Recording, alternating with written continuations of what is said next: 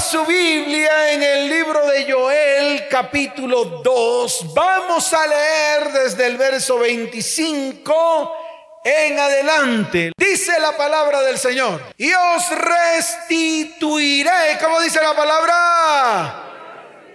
Los años que comió la oruga, el saltón, el revoltón y la langosta. Mi gran ejército que envié contra vosotros Comeréis hasta saciaros, comeréis hasta qué. Y alabaréis el nombre de Jehová vuestro Dios, el cual hizo maravillas con vosotros. Y dígalo fuerte, y nunca jamás será mi pueblo avergonzado. Y sigue diciendo, y conoceréis que en medio de Israel estoy yo, y que yo soy Jehová vuestro Dios, y no hay otro, y mi pueblo nunca jamás será avergonzado. ¿Cuántos dicen amén? Levante su mano derecha y dígale, Señor, este es el tiempo en el cual desde la raíz hasta los frutos, tú me vas a restituir.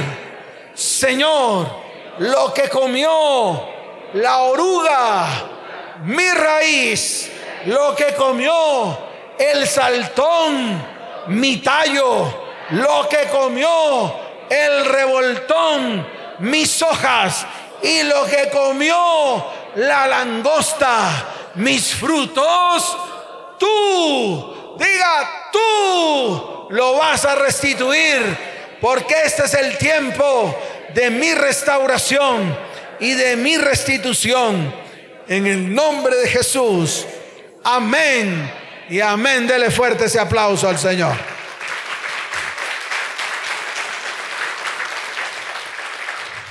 Ese es el sueño de Dios. El sueño de Dios es restituir tu vida, restituir tus sueños y aquellas cosas que tal vez fueron quitadas de tu vida por diferentes motivos.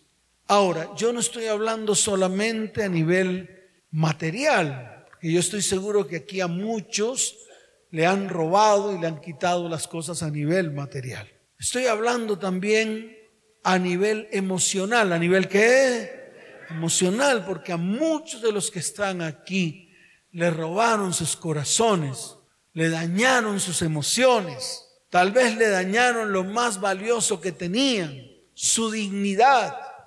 A algunos le dañaron su honra, a algunos le dañaron su qué? Su honra. A muchos le dañaron sus sueños.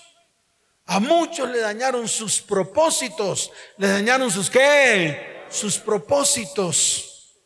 Y este es el tiempo en el cual Dios quiere hacer una restauración total. Y además de eso, una restitución total. ¿Cuántos dicen amén? Entonces la pregunta para todos los que están aquí, jóvenes, viejos, adultos, para todos. ¿Cuántos de los que están aquí tienen sueños y metas que cumplir? Levante la mano. Listo. Entonces esta charla es para usted. Esto es para usted y para todos los que están allá, que anhelan con todo su corazón que se cumplan en sus vidas sus sueños y sus metas, que aún están sin cumplir, que por cualquier motivo no se cumplieron. Mire, yo hablaba con, o he hablado con mucha gente. Aquí a esta iglesia han venido como unas diez mil personas. De esas diez mil personas, más o menos han pasado por ese sofá de arriba, porque muchas de esas personas no han sido capaces de pararse firmes porque no tienen carácter, porque les gusta vivir como han vivido siempre, en medio de la potala, en medio de la inmundicia, en medio del dolor. Así les gusta a muchos vivir. Y no quieren salir de ahí, no quieren avanzar en sus vidas, no quieren tomar decisiones firmes para que Dios cambie el destino y el propósito no quieren reorganizar sus velas para que el viento del Señor los lleve a mejor puerto. No quieren. Y por eso siguen caminando en las mismas. Siguen haciendo lo mismo, pensando que ese es el futuro y el propósito que Dios quiere para ti. Entonces, con toda esta cantidad de gente que ha pasado por esta iglesia, que han venido buscando ayuda, que han venido buscando que Dios haga algo en sus vidas, todos ellos, absolutamente todos ellos, A todos ellos cuando hablo con ellos les digo, ¿quién puede restaurar una honra? ¿Quién puede restaurar el dolor de una violación? ¿Quién puede restaurar el dolor en el corazón de una mujer que fue abandonada por un hombre yéndose con una chimoltrufia y abandonando hijos? ¿Quién? ¿Otro hombre? No tienen la capacidad. El hombre no puede restaurar lo que el hombre destruyó. No puede. Cuando hablamos a nivel espiritual o a nivel emocional. Tal vez a nivel físico sí, de pronto le dieron un golpe a usted, le hincharon el ojo, le hicieron una cirugía y le dejaron todo otra vez normalito. Y ya, se acabó el lío. Tal vez eso sí se puede restaurar, pero es algo externo, es algo que pasajero, externo. Pero ¿quién puede restaurar algo que está en lo profundo de su corazón? Que le hicieron daño, que la dañaron completamente, que le dañaron sus pensamientos, le dañaron sus qué. Porque eso es lo que le dañan. Cuando le dañan el corazón, lo primero que le, dañan son sus pensamientos. Le dañan su manera de actuar, le dañan su inocencia. Y entonces comienza usted a abrirle la puerta a una cantidad de demonios y espíritus inmundos que al final terminan manipulando sus vidas. Que al final terminan qué? Claro, y manipulan sus vidas, la manipulan completamente. Viene el espíritu de rechazo, hay dolor en los corazones, ese dolor no te permite avanzar, comienza a arraigarse la amargura y la raíz de amargura. ¿Por qué? Porque son cosas que no se pueden sanar. El hombre no tiene la capacidad. Entonces, ¿quién puede sanarle a usted todo lo que a usted le hicieron? ¿Será que ese hombre que la violó a usted puede restaurar? De pronto le pueden restaurar lo que violó, pero no le pueden restaurar su corazón. Y ese es el problema que tenemos nosotros. Y es donde Dios quiere ahondar en las familias, en las vidas, en hombres, en mujeres, en niñas, en niños que ya a esta edad, ¿cuántos años tiene usted? A la edad de 11 años, ya la tocó el tío Boquemulo, el primo te lo vino, me lo veas. ¿Quién puede sanar eso? Yo le pregunto a usted, ¿quién puede sanar una violación de un tío Boquemulo que llega un día a su casa con eh, mostrando los dientes, mostrando los que, haciéndose el gracioso y por debajo de cuerda violando a su hija.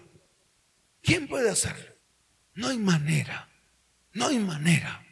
¿Qué hace el hombre? ¿Qué hacemos nosotros para que se restauren nuestras emociones? Entonces tratamos de buscar apoyo en otras personas y le abrimos el corazón a otras personas creyendo que esas personas tienen las respuestas a nuestras vidas.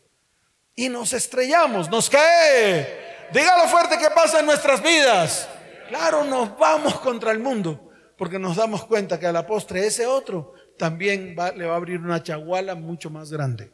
Y en vez de traer sanidad a sus emociones, sencillamente trae destrucción. ¿Qué trae?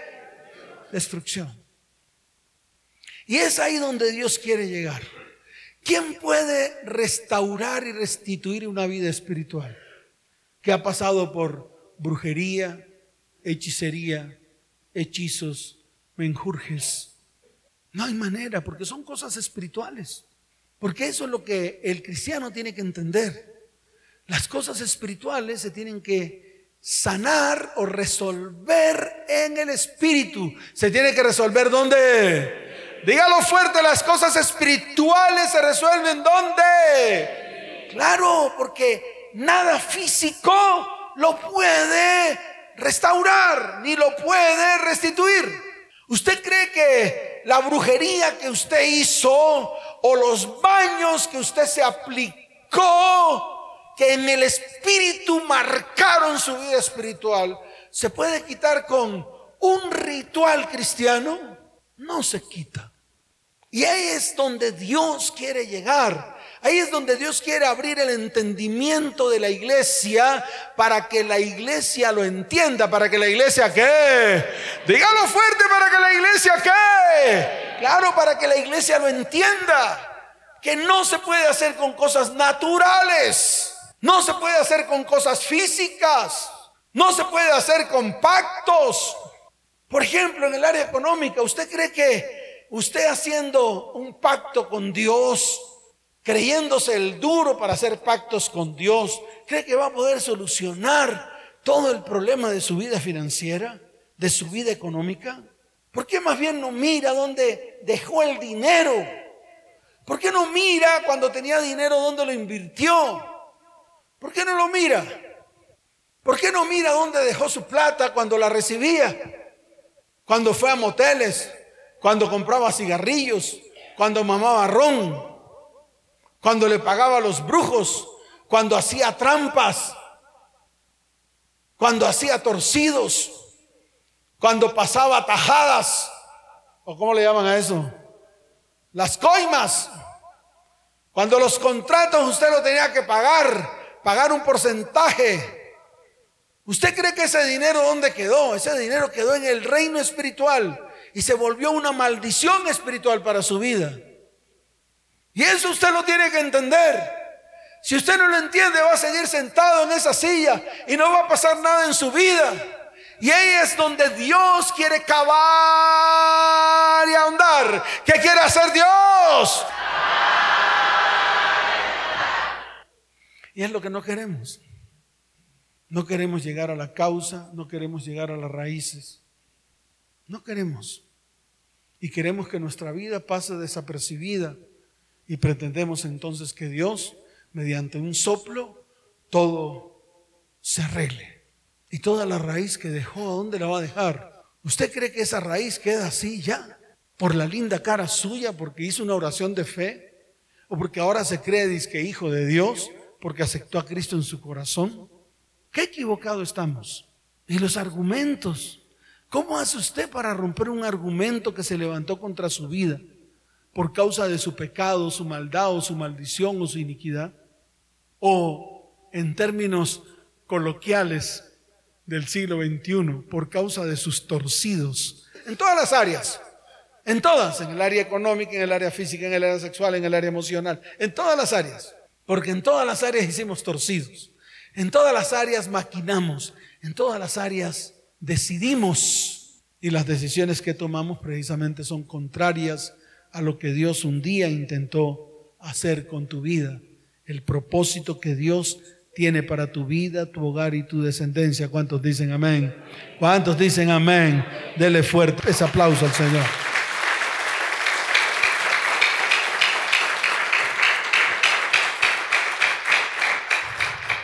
Ahora, ¿cómo hace Dios para comenzar una restauración y una restitución? Mire, lo primero que Dios nos entrega es una palabra y una promesa. La palabra y la promesa tienen una condición. ¿Qué tiene la palabra y la promesa? y yo comienzo a cumplir la condición. Por ejemplo, esta palabra y esta promesa tiene una condición. Nos la dio a nosotros hace muchos años atrás. Muchos años.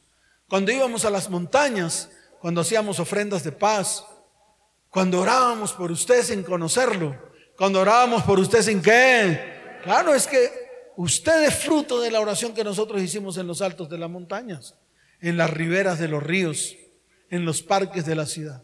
Usted es el fruto. Todas las familias que están aquí no es cuestión del azar, no es cuestión de la suerte, no es lo randómico, no.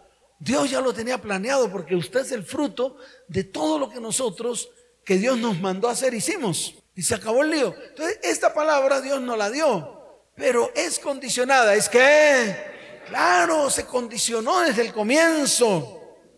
Y está condicionada. Si usted lo lee, desde el verso 12, usted se da cuenta que está condicionada. Mire lo que dice. Por eso pues ahora, Joel capítulo 2, verso 12, dice Jehová, convertíos a mí con todo vuestro corazón. ¿Cómo dice la palabra? Claro, convertíos a mí con todo el corazón. Entonces, ¿qué nos tocó hacer a cada uno de nosotros? Si no fue lo primero convertirnos a Él. ¿Qué fue lo primero que tuvimos que hacer? la condición para que Dios nos restituya y nos restaure es convertirnos a Él.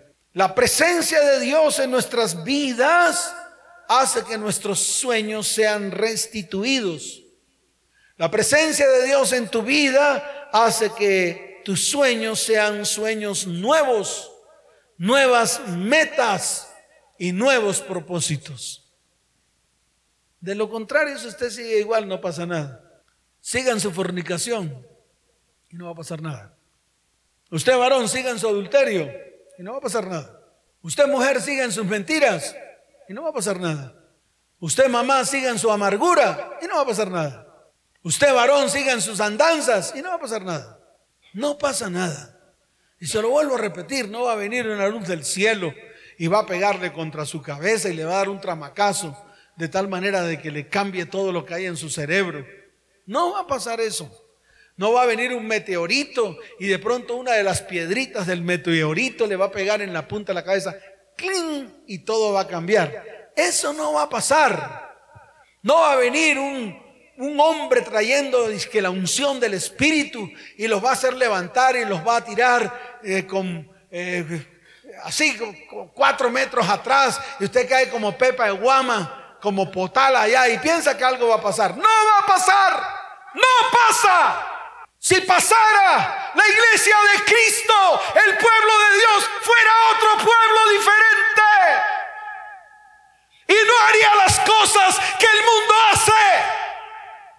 Y le estoy hablando a todas las iglesias del mundo entero para que se den cuenta que no ha pasado nada. Antes todo sigue peor, todo está peor. Las familias peores, mal constituidas, los hijos destruidos, las descendencias vueltas una miseria. Con tantos años en el Evangelio, ya tenía que haber pasado algo, pero no pasa nada. Todo sigue igual y peor. Asústese, haga como chivo, haga lo que se le dé la gana, pero no pasa nada. Su vida sigue igual. Su corazón sigue igual. Sus actitudes siguen igual. La presencia de Dios no está en medio de su vida. Por eso el Señor nos dijo, para que se cumpla esa palabra, lo primero que tienen que hacer ustedes, ustedes son convertirse. Y comenzó un proceso, comenzó un qué?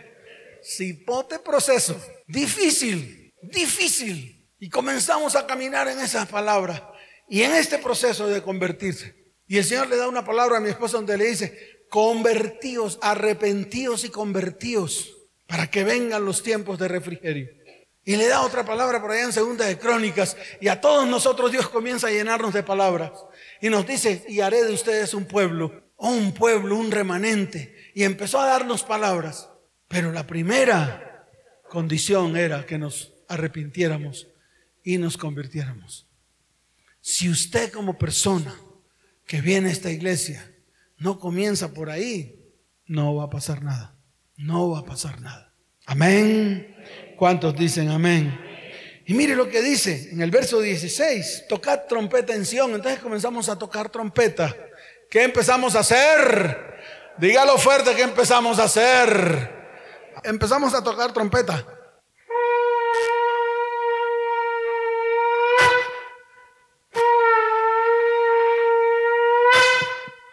Desde la cumbre de los montes.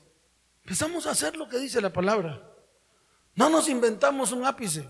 Nada. No nos inventamos nada. Empezamos a hacer lo que dice la palabra. Tocamos trompeta en las cumbres de los montes regamos semilla, regamos qué? Semilla porque Dios nos prometió que los de la ciudad iban a florecer. Y le creímos todo a Dios. Éramos unos niños creyéndole a Dios de todo lo que iba a hacer. Éramos unos niños haciendo lo que Dios nos estaba mandando a hacer. Wow, teníamos un corazón tan sencillo de niño.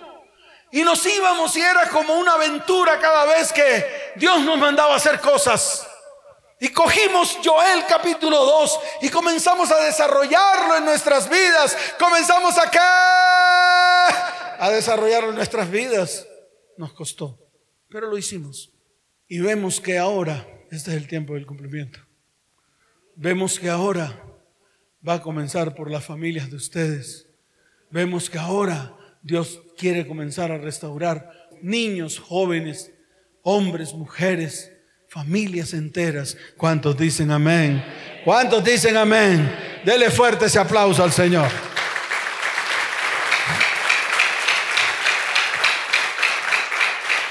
Restaurar quiere decir o significa volver algo a su condición original. Eso es restaurar. Y me acuerdo de mi mamá, me acuerdo de quién.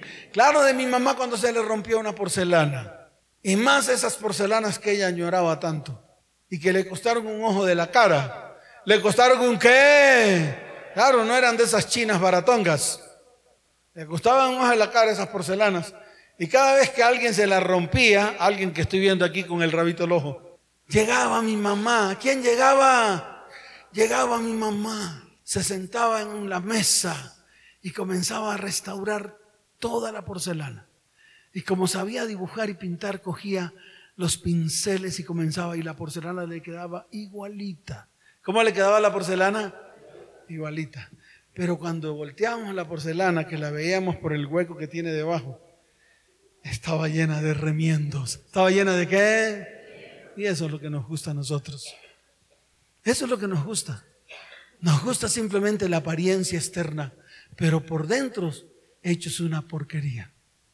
Y Dios no quiere eso. Dios quiere romper la porcelana y volverla a hacer de nuevo. ¿Y volverla qué? Y es lo que usted no quiere. ¿Por qué? Porque si lo hace de pronto usted pierde su identidad. Eso es lo que me dicen algunos. No, pastor, es que dejo de ser yo. Y yo le digo, pues precisamente es eso. Es que eso fue lo que mandó a hacer el Señor. El Señor quiere que tú dejes de ser tú para convertirte en alguien parecido a Él. Para convertirte en alguien que. Para convertirte en alguien que. Pero no el Dios romano, no el Dios pendejo. aleluya, aleluya. No. El de carácter, el que toma decisiones. El que sabe que lo que está haciendo, si lo sigue haciendo, no tendrá futuro, no tendrá propósito y vendrá destrucción sobre su vida, sobre su hogar y sobre su familia. Eso es lo que Dios quiere formar en usted, un carácter conforme al carácter de Dios. No el carácter que le impuso el mundo a usted. No el carácter que le puso su mamá a usted. No el carácter que le puso su abuela a usted. Porque ellos lo que hicieron fue derramar inmundicia sobre usted. Y usted las cargó todas hasta hoy. ¿Hasta cuándo? Si no, asómese. Eso fue lo que yo le dije a este hombre cuando vino a consejería. Yo le dije, ¿quiere que te pase lo mismo que a tu papá? Asómate ante tu papá. ¿Quieres ser igual que él? Porque vas en el mismo camino. Enfermo, amargado, solitario solo, destruido, sin familias. Ninguno de los hijos lo reconoce. Y le dije, ¿quiere lo mismo? No. A las mujeres le digo, ¿quiere lo mismo? ¿Quiere que le pase lo mismo que, le está pasando a su mamá o a su abuela? ¿Cuál es la condición de su mamá o de su abuela? Ay, pastor, yo veo a mi abuelita, yo, yo no sé ni cómo es, está toda torcida, toda torcida. Entonces le pregunto, ¿quiere eso? No vas por el mismo camino. ¿Quién restaura un aborto? ¿Quién restaura la muerte de un inocente? Yo le pregunto a usted, ¿quién lo restaura? ¿Quién? ¿Cómo hacemos para restaurar la muerte de un inocente? Indefenso. Indefenso que recibió no una puñalada, un punzón así de largo. ¿Quién restaura eso? ¿Quién? ¿Su pastor chichumeco o su iglesia te lo vino, me lo veas? Si no hay un verdadero arrepentimiento y una verdadera conversión, ese clamará con su sangre desde la tierra de Dios. Se acabó el lío. Por eso tenemos que pararnos firmes para que Dios rompa todo lo que tenga que romper y nos haga de nuevo conforme a su propósito y a su carácter. ¿Por qué no lo hemos entendido? Eso no le va a quitar a usted ni su cara. ¿No le va a quitar a usted qué? Tranquilo, usted va a quedar con la misma cara, el mismo pelo, las mismas uñas. No se preocupe, usted se puede seguir tiñendo el pelo y pintándose las uñas y poniéndose las sandalias que se pone o los zapatos o el vestido. Puede seguir trabajando donde trabaja. Usted puede seguir haciendo todo lo que hace. Es que el hecho de que usted se convierta al Señor y que el carácter de Dios se coloque en su vida no quiere decir que usted se aparte de su trabajo, de las cosas que usted hace cotidianamente. No, no se aparta. sino que cuando las hace, las va a hacer con mayor excelencia. Y todo el mundo va a ver en usted quién es el que gobierna su vida y su corazón. ¿Cuántos dicen amén? No ha terminado, no ha terminado para que aplauda. Y cuando venga un transmilenista a su vida que le eche el cuento en la oreja, le dice, usted no forma parte de mi propósito. ¿Cuántos dicen amén? ¿Cuántos dicen amén? Ahora sí, dele fuertes aplausos al Señor.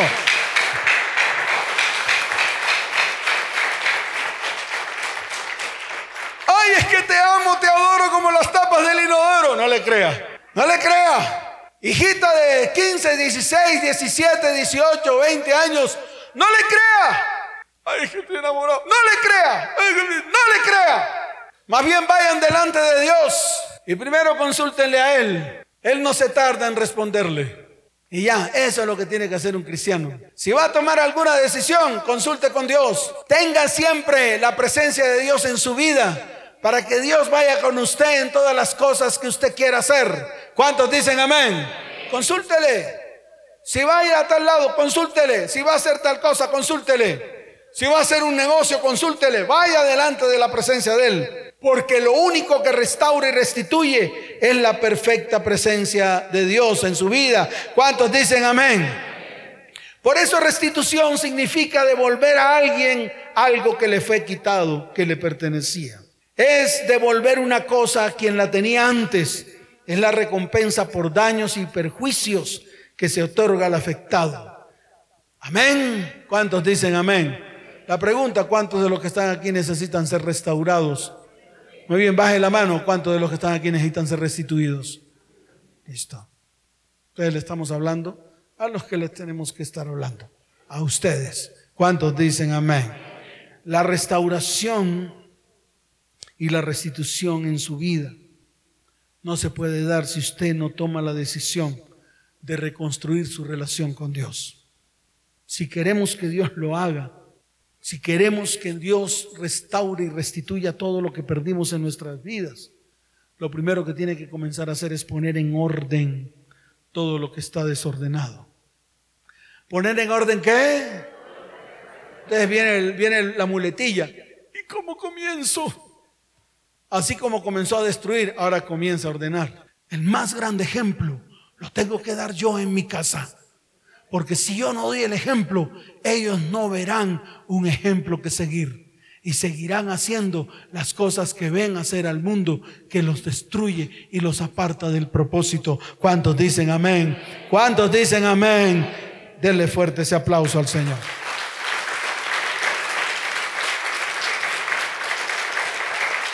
En la Biblia hay varios casos de restitución. En la Biblia hay varios casos de qué? Claro, de restitución y de restauración. Vamos a mencionarlos. Un primer caso que yo encuentro en la palabra es el caso de Mefiboset. ¿El caso de quién? Claro, el caso de Mefiboset, nieto de Saúl. ¿Nieto de quién? Hijo de Jonatán. Jonatán, amigo del rey David. Saúl fue destituido del reino, por lo tanto ese rey tenía que morir. Y con el rey toda su descendencia, con el rey toda qué? Claro, sus hijos y todos. El rey Saúl murió, murió Jonatán y murieron los hijos del rey Saúl. Faltaba uno, el nieto Mefiboset. ¿Quién faltaba? Mefiboset. La nana que lo cuidaba, la nana que lo qué? Que lo cuidaba, lo levantó en vilo y él cayó porque ella salió corriendo y sus pies se rompieron. ¿Qué le pasaba a sus pies? Se rompieron, se truncaron sus sueños. Ese sueño que tal vez tenía Mefiboset de ser un alto militar, o ese sueño que tenía Mefiboset de ser un pastor de ovejas, o ese sueño de Mefiboset de ser un agricultor, que era precisamente los oficios de esa época, no lo pudo cumplir. Hay algunos y muchos de los que están aquí que les ha pasado lo mismo. Se le truncaron sus sueños, no pudieron cumplirlos. Y para tratar de cumplirlos, tuvieron que hacer un gran esfuerzo. Dios no quiere eso, Dios quiere cumplirlos, pero por Él, no por usted. ¿Cuántos dicen amén? Muy bien. Mefiboset fue llevado a lo de Bar. ¿A dónde fue llevado? Eso está en segunda de Samuel capítulo 9, para que usted lo mire allá en su casa. Fue llevado a lo de Bar, era un lugar sin pastos, un lugar árido, un lugar triste, un lugar sin futuro, un lugar donde el verdor no existía, donde todo era seco, donde todo era qué? Seco y vacío. Eso es lo de Bar. Muchos de los que están aquí, de los que vienen a consejería, los veo en lo de bar. ¿Dónde los veo? Los veo en lo de bar. Un lugar sin propósito y sin futuro. Ayer vino una mujer, también está aquí sentada, que qué hacía para que su vida fuera restaurada. Nunca le pregunté por ella, le pregunté por sus hijos. La hija de veintipico de años que vivía con ella la cogió y la sacó a patadas. Le dijo, es que tú no sirves para nada. Y una cantidad de cosas más, porque eso sí, quiere ser restaurada y restituida, pero la lengua la tiene así de larga, porque eso es lo que somos nosotros. En vez de darle pan a nuestros hijos, le damos serpientes. Es que ella tuvo su hijo y sigue siendo su hija. ¿Sigue siendo qué? Es que mi hijo está con la mamá y sigue siendo su hijo. Así que lo que, lo que usted le da a su hijo, que lo tiene la mamá, no paga ni siquiera el valor de su hijo. Ahora, sé que muchos hombres que están aquí y muchas mujeres le ponen precio a sus hijos y piensan que sus hijos valen 130 mil. Cipote y responsabilidad delante de Dios. ¿Usted cree que Dios no lo va a llamar a Cuyén a usted en algún momento y le va a decir, venga para acá? ¿Por qué creyó usted que su hijo valía 130 mil pesos mensuales? Eso es lo que le va a decir. No le va a decir papá bueno. Porque eso es lo que dicen muchos cristianos. Ay, ese hombre es bueno porque trae la comida y nos viste y nos da zapatos y les da el estudio. Eso es lo que le corresponde hacer. Esa es su responsabilidad. Por eso no es bueno. No por eso va a ser bueno el man que tiene al lado. O usted mamá, no por eso va a ser buena, porque le da un plato de comida a sus hijos. O porque trabaja para darle a sus hijos. Es su responsabilidad. Y eso no lo hace bueno. Su responsabilidad a usted no lo hace bueno. Y se lo digo, el cumplir con su responsabilidad no lo hace bueno a usted. Para que usted lo vaya entendiendo. Entonces se lo dije a esta mujer que está aquí. Y le dije, el hecho de que su hija haya tenido un hijo y que esté en su casa, no es el hecho para que usted la coja y la maldiga como la ha maldecido. ¿Y qué hizo la hija? Pues se tuvo que ir. Es que ella tiene problemas y es su hija. Entonces Dios le mandó a hacer a ella lo siguiente. Vaya y restaure su relación con su hija. Se acabó el lío. Ahí comienza la restauración y la restitución. Así su hija sea una prostituta o su hijo sea un mamador de monte, burro, como quiera, llámelo como se le dé la gana, sigue siendo su hijo o sigue siendo su hija. Y su deber como mamá y como papá es ir a restaurarlo y restituirlo todo lo que un día le quitó. Se acabó el lío. Entiéndalo o no lo entienda. Quiéralo o no lo quiera. añórelo o no lo añore. Pero ese es el orden. ¿Ese es el qué? Ese es el orden. El rey David preguntó. ¿El rey David qué?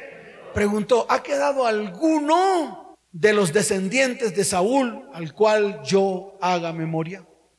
Sí, dijo uno. ¿Cómo dijo uno?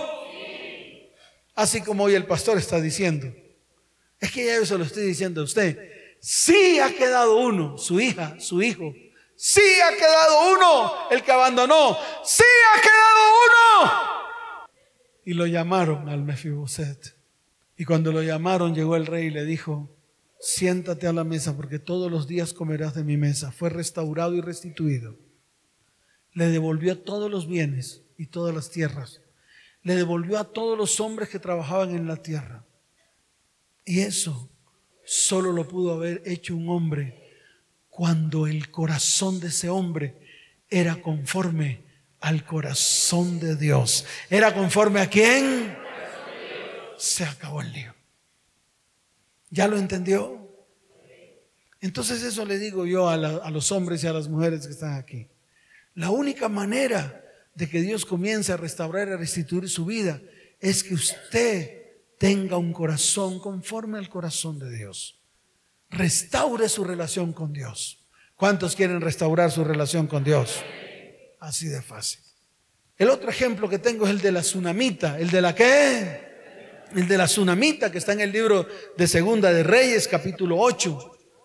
Es una historia en la cual una mujer, la cual la Biblia no dice cómo se llama o cómo se llamaba, era del pueblo de Sunem, por eso era llamada la Tsunamita. Es descrita en la palabra como una mujer rica, como una mujer que con mucho dinero era influyente en ese tiempo. Esta mujer tenía un corazón hospitalario, un corazón que que le abrió las puertas de su casa al profeta Eliseo. Tenía un pero, tenía un qué. Dígalo fuerte que tenía esta mujer. Un pero. Podía ser rica, millonaria, hospitalaria, buena, bonita, de buen semblante, linda, maquillada, con el pelo mono, como quiera, bien pintadita, con buen vehículo. Pero tenía un pero, tenía un qué. No podía tener hijos, no podía tener descendencia. Eliseo profetizó de que ella tenía, iba a tener un hijo. Y la Biblia dice de que ella concibió y tuvo un hijo. Está en Segunda de Reyes, capítulo 4, verso 14. Todo marchaba bien, todo marchaba qué? Bien, no sé si de pronto en su vida todo ahorita marcha bien. Amén por eso. Cuando yo veo que está marchando bien las cosas en muchas vidas y familias, digo, Dios está cumpliendo su propósito. ¿Cuántos dicen amén?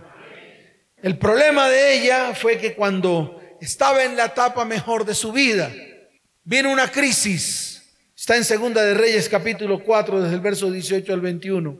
Ese único hijo murió y dice la palabra que ella fue a buscar al profeta Eliseo. Lo fue a buscar precisamente en el monte Carmelo. Cuando ella fue a buscar a Eliseo, la ve de lejos, la reconoce y manda a su siervo Jaycee y le dice, pregúntale que cómo está. Y Jaycee fue y le preguntó cómo estás y obviamente ella estaba en una mala condición. Porque qué mamá cuando se le muere un hijo no está en mala condición. Cuando Jaycee vuelve, que la mujer se viene detrás y trata de ir donde el profeta Eliseo. Jaycee trata de decirle a la mujer que, que no hiciera eso, que se apartara. Eliseo dijo, no te preocupes que ella está en grande amargura. ¿Está en qué? Está en grande amargura. Aunque Dios no me ha revelado qué le está pasando, sé que está en grande amargura. Ahí está escrito, pueden leerlo. La mujer le dijo, ese hijo que tú me prometiste, que tú me profetizaste, ese hijo que tú me profetizaste ha muerto. Llegó Eliseo y cogió el báculo y le dijo a Jaycee, vaya y colóqueselo en la cara. Jaycee fue adelante y le colocó el báculo sobre la cara del niño, pero el niño no resucitó. Se devolvió Jaycee, cuando se devolvía venía Eliseo con la tsunamita. Y Jaycee le dijo, no vivió, está muerto. Cuando llega Eliseo a la casa de la tsunamita, el niño vive y se lo entrega viva a la mujer. Luego vino una crisis. ¿Qué vino? Vino una crisis. Había una sequía de siete años y llegó el profeta y le da instrucciones a la tsunamita y le dijo, vete, no te lleves nada porque va a venir un hambre tremenda. Ella, obedece de, de inmediato y deja todos sus bienes, todos. Cuando ella vuelve, no tiene nada y fue ante el rey en el momento en que estaba ante el rey, estaba Jaycee contándole al rey todo lo que había pasado con esta mujer tsunamita. La mujer se le presenta al rey y el rey, escuche bien, le otorgó la devolución de todos sus bienes. Segunda de Reyes, capítulo 8, verso 6. Un rey con un corazón conforme al corazón de Dios. Un rey con un corazón conforme a quién? El otro caso es el caso de Job. Usted lo conoce. Dios le devolvió a Job todo. Y el otro caso es el caso de la viuda y el juez, el juez injusto, que está en el libro de Lucas capítulo 18, desde el verso primero hasta el verso 8. Amén. Vamos a colocarnos en pie. Mantenga Lucas capítulo 18, verso primero. Levante su mano derecha. Con la izquierda mantenga su Biblia abierta. Esta es una de las más grandes promesas que Dios tiene para su iglesia hoy. Y déjeme decirle algo, cada palabra que Dios va a declarar hoy o que ha declarado en este lugar, se va a cumplir en su vida, su hogar y su descendencia. ¿Cuántos dicen amén? Levante su mano derecha y dígale, Señor, yo creo que ese es el tiempo de mi restauración y de mi restitución. Señor, hoy me pongo firme delante de tu perfecta presencia. Señor, viene el tiempo de la restauración de tu perfecta presencia en mi vida. Desde hoy afirmaré mis pasos, colocaré mis pies de plomo para hacer y para ejecutar todo, diga todo lo que tú has dicho que tengo que hacer. Señor, seré obediente a tu palabra y comenzaré a caminar en tus principios y tus fundamentos. Padre, este es el tiempo. Diga, este es el tiempo del cumplimiento de tus promesas. Porque quiero propósito, quiero destino para mi vida, para mi hogar y para mi descendencia. Señor, así como me, me sed Diga así como me sed Desde hoy me sentaré en tu mesa a comer de la comida, del alimento que tú tienes para mí. Porque quiero crecer en el Espíritu. Quiero avanzar en mi vida cristiana. Quiero, Señor, quiero que tu carácter se impregne en mi vida para tomar decisiones firmes. Padre, tú eres el rey, tú eres ese rey que tienes ese corazón dispuesto para restaurarme y restituirme y sentarme a tu mesa. Señor, dígale Señor, no me voy a sentar debajo de la mesa para seguir comiendo de las migajas del mundo. Señor, hoy levanto mi voz en clamor. Hoy clamo a ti porque no quiero, diga no quiero seguir recibiendo las migajas del mundo que recibo cuando caen debajo de la mesa. Ahora quiero sentarme en la silla y colocar mis manos en la mesa para comer del alimento que tú has preparado para mí. Padre, hoy renuncio a lo de bar. Padre, hoy renuncio a la tierra del olvido. Padre, hoy renuncio a la tierra seca. Quiero ver tus maravillas. Quiero ver tus propósitos cumplidos en mi vida, en mi hogar y en mi descendencia. Señor, y así como a la tsunamita, hoy vengo delante de ti. He perdido mi descendencia. He perdido mis bienes. Señor, la tierra me vomitó. Señor, la tierra se secó. Padre, mi familia está destruida. Mis descendientes están sin rumbo. Señor, así como a la tsunamita que le prometiste descendencia. Diga, Señor, así como a la tsunamita le prometiste descendencia. Hoy vengo delante de ti porque quiero ser el primero en restaurar y restituir mi descendencia.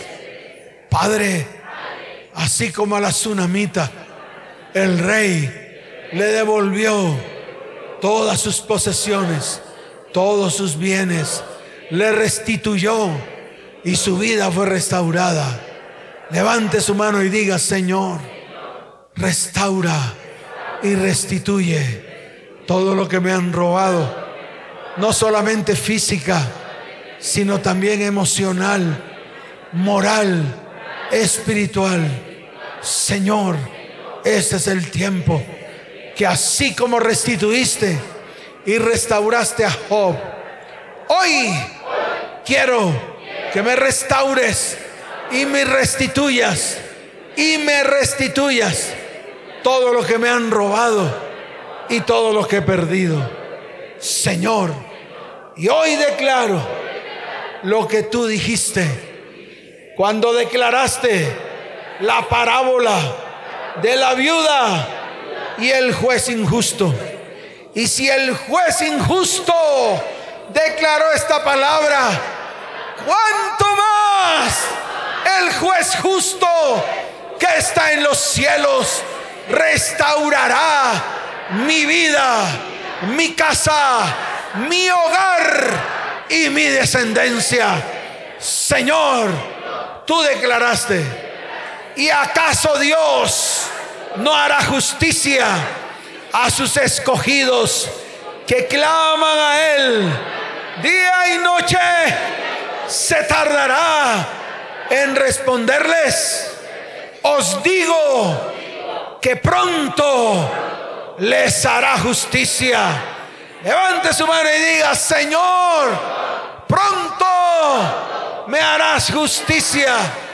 Te tardarás en responderme, Señor, hoy me he constituido un escogido tuyo, pueblo tuyo de tu exclusiva posesión, pueblo santo, especial tesoro pueblo único. Eso soy, Señor. Por lo tanto, soy escogido. Y si soy escogido, hoy clamo a ti. Hoy levanto mi voz en clamor y declaro, te tardarás en responderme.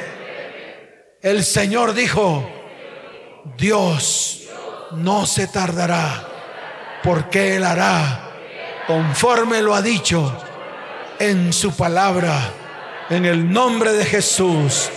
Amén. Y amén. Dele fuerte ese aplauso al Señor.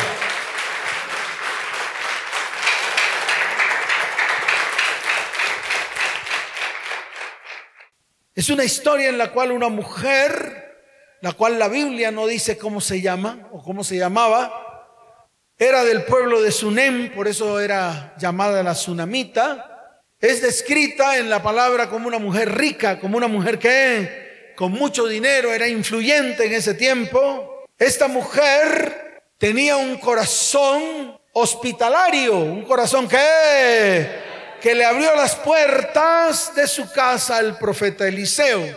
Tenía un pero, tenía un qué. Dígalo fuerte que tenía esta mujer, un pero. Podía ser rica, millonaria, hospitalaria, buena, bonita, de buen semblante, linda, maquillada, con el pelo mono, como quiera, bien pintadita, con buen vehículo. Pero tenía un pero, tenía un qué. No podía tener hijos, no podía tener descendencia. Eliseo profetizó de que ella tenía, iba a tener un hijo. Y la Biblia dice de que ella concibió y tuvo un hijo. Está en Segunda de Reyes, capítulo 4, verso 14. Todo marchaba bien, todo marchaba qué? Bien, no sé si de pronto en su vida todo ahorita marcha bien. Amén por eso. Cuando yo veo que está marchando bien las cosas en muchas vidas y familias, digo, Dios está cumpliendo su propósito. ¿Cuántos dicen amén? El problema de ella fue que cuando estaba en la etapa mejor de su vida, vino una crisis. Está en Segunda de Reyes capítulo 4, desde el verso 18 al 21. Ese único hijo murió y dice la palabra que ella fue a buscar al profeta Eliseo. Lo fue a buscar precisamente en el monte Carmelo. Cuando ella fue a buscar a Eliseo, la ve de lejos, la reconoce y manda a su siervo Jaycee y le dice, pregúntale que cómo está. Y Jaycee fue y le preguntó cómo estás y obviamente ella estaba en una mala condición. Porque qué mamá cuando se le muere un hijo no está en mala condición. Cuando Jaycee vuelve, que la mujer se viene detrás y trata de ir donde el profeta Eliseo. Jaycee trata de decirle a la mujer que, que no hiciera eso, que se apartara. Eliseo dijo, no te preocupes que ella está en grande amargura. ¿Está en qué? Está en grande amargura. Aunque Dios no me ha revelado qué le está pasando, sé que está en grande amargura. Ahí está escrito. Pueden leerlo. La mujer le dijo, ese hijo que tú me prometiste, que tú me profetizaste, ese hijo que tú me profetizaste ha muerto. Llegó Eliseo y cogió el báculo y le dijo a Jaycee, vaya y colóqueselo en la cara. Jaycee fue adelante y le colocó el báculo sobre la cara del niño, pero el niño no resucitó. Se devolvió Jaycee, cuando se devolvía venía Eliseo con la tsunamita. Y Jaycee le dijo, no vivió, está muerto. Cuando llega Eliseo a la casa de la tsunamita, el niño vive y se lo entrega viva a la mujer. Luego vino una crisis. ¿Qué vino? Vino una crisis. Había una sequía de siete años y llegó el profeta y le da instrucciones a la tsunamita y le dijo, vete, no te lleves nada porque va a venir un hambre tremenda. Ella, obedece de, de inmediato y deja todos sus bienes, todos. Cuando ella vuelve, no tiene nada y fue ante el rey.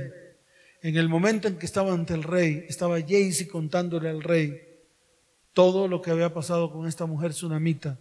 La mujer se le presenta al rey y el rey, escuche bien, le otorgó la devolución de todos sus bienes. Segunda de Reyes, capítulo 8, verso 6. Un rey con un corazón conforme al corazón de Dios. Un rey con un corazón conforme a quién? El otro caso es el caso de Job. Usted lo conoce. Dios le devolvió a Job todo. Y el otro caso es el caso de la viuda y el juez, el juez injusto, que está en el libro de Lucas capítulo 18, desde el verso primero hasta el verso 8. Amén. Vamos a colocarnos en pie. Mantenga Lucas capítulo 18, verso primero. Levante su mano derecha. Con la izquierda mantenga su Biblia abierta. Esta es una de las más grandes promesas que Dios tiene para su iglesia hoy. Y déjeme decirle algo. Cada palabra que Dios va a declarar hoy o que ha declarado en este lugar se va a cumplir en su vida, su hogar y su descendencia. ¿Cuántos dicen amén? Levante su mano derecha y dígale, Señor, yo creo que ese es el tiempo de mi restauración y de mi restitución. Señor, hoy me pongo firme delante de tu perfecta presencia. Señor, viene el tiempo de la restauración de tu perfecta presencia en mi vida. Desde hoy afirmaré mis pasos, colocaré mis pies de plomo para hacer y para ejecutar todo, diga todo lo que tú has dicho que tengo que hacer. Señor, seré obediente a tu palabra y comenzaré a caminar en tus principios y tus fundamentos. Padre, este es el tiempo Diga, ese es el tiempo del cumplimiento de tus promesas. Porque quiero propósito, quiero destino para mi vida, para mi hogar y para mi descendencia. Señor, así como me, me fibo sed, diga así como me fibo sed, desde hoy me sentaré en tu mesa a comer de la comida, del alimento que tú tienes para mí. Porque quiero crecer en el Espíritu. Quiero avanzar en mi vida cristiana. Quiero, Señor, quiero que tu carácter se impregne en mi vida para tomar decisiones firmes. Padre, Tú eres el rey. Tú eres ese rey que tienes ese corazón dispuesto para restaurarme y restituirme y sentarme a tu mesa. Señor, Dígale, Señor, no me voy a sentar debajo de la mesa para seguir comiendo de las migajas del mundo. Señor, hoy levanto mi voz en clamor. Hoy clamo a ti porque no quiero, diga, no quiero seguir recibiendo las migajas del mundo que recibo cuando caen debajo de la mesa. Ahora quiero sentarme en la silla y colocar mis manos en la mesa para comer del alimento que tú has preparado para mí. Padre, hoy renuncio a lo de bar. Padre, hoy renuncio a la tierra del olvido. Padre, hoy renuncio a la tierra seca. Quiero ver tus maravillas. Quiero ver tus propósitos cumplidos en mi vida, en mi hogar y en mi descendencia. Señor, y así como a la tsunamita, hoy vengo delante de ti. He perdido mi descendencia. He perdido mis bienes. Señor, la tierra me vomitó. Señor, la tierra se secó. Padre, mi familia está destruida.